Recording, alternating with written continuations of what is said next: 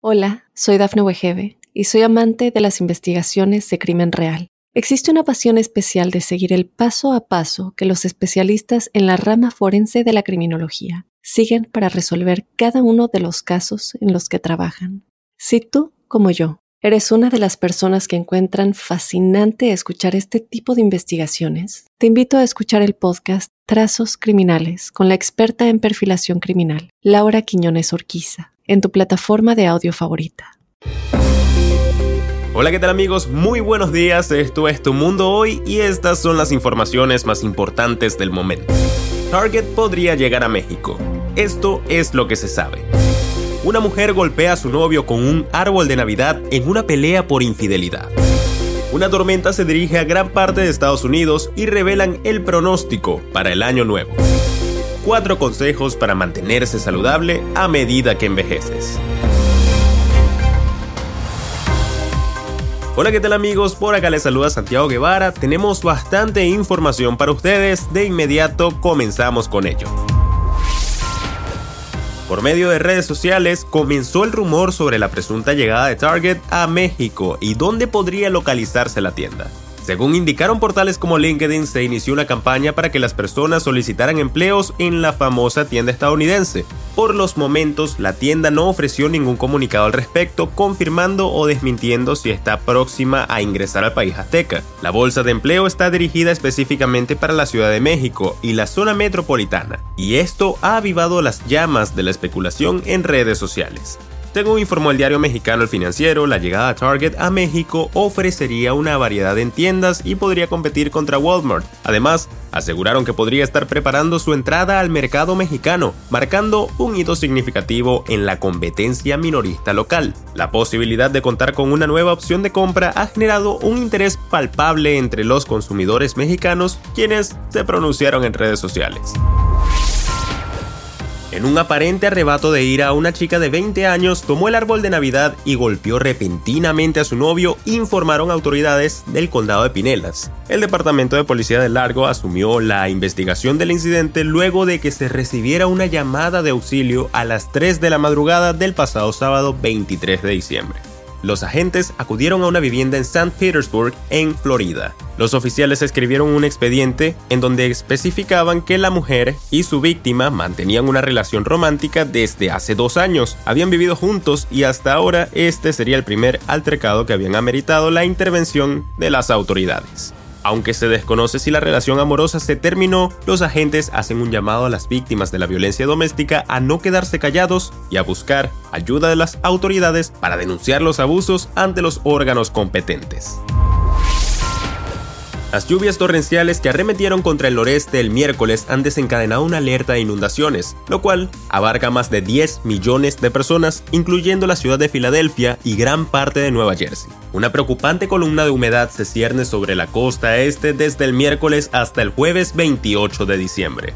De igual manera, las últimas proyecciones computerizadas sugieren que las precipitaciones serán aún más intensas de lo anticipado en un principio, las predicciones apuntan a lluvias más intensas a lo largo del corredor de la Interestatal 95, extendiéndose desde Washington hasta Connecticut hasta el jueves. Esto podría causar problemas a los viajeros que se dirigen a Boston, Nueva York y Washington para celebrar el Año Nuevo.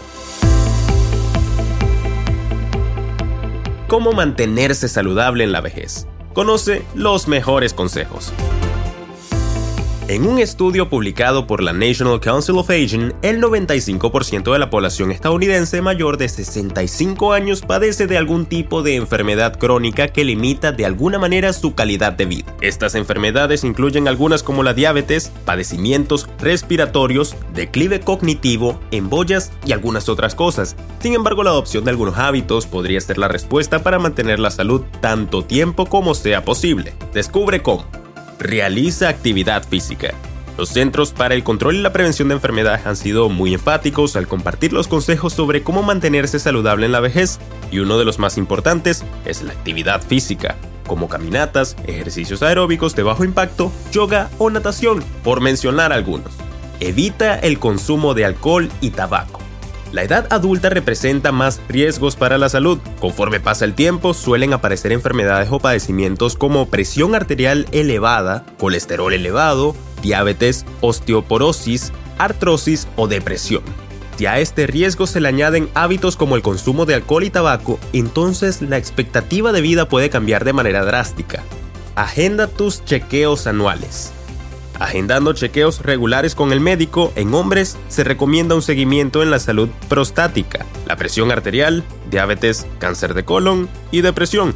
Para las mujeres, se recomiendan chequeos para detectar diferentes tipos de cáncer como ovárico, de colon y de mama además de exámenes de rutina como la densidad ósea, glucosa y colesterol.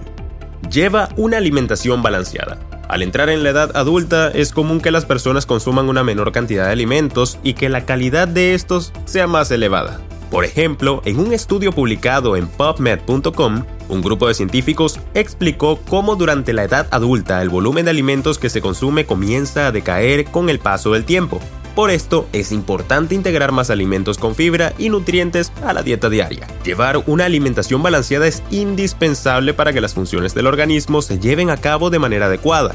Pero recuerda, siempre será necesario buscar ayuda profesional. Los expertos sabrán cómo aconsejarte para mantenerte saludable en la vejez, tomando en cuenta factores genéticos, la edad, el estilo de vida y las afecciones de cada paciente. Bien amigos, hasta acá llegamos con las informaciones del día de hoy. Les ha hablado Santiago Guevara para Tu Mundo Hoy y nos vemos en una próxima ocasión.